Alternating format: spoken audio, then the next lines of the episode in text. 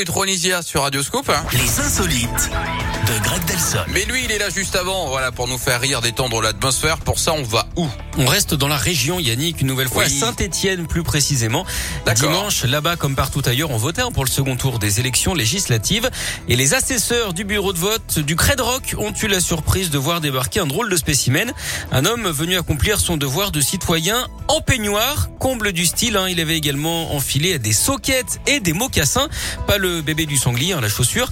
Et pourtant, c'est loin d'être un gland, figurez-vous, car son vote a été validé hein, par l'adjoint aux espaces verts qui officiait dans ce bureau. Le déguisé, lui, n'en est pas à son coup d'essai hein, pour la présidentielle. Déjà, il était venu voter avec un costume qu'il avait mis à l'envers.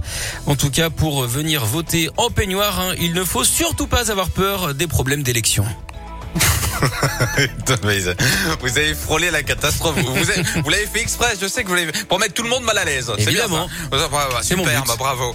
Euh, pour ça, vous serez puni. Allez dans votre chambre et vous y restez jusqu'à demain matin 10h. D'accord? Ça marche. Les privés de dessert et de Ah plat non. du jour.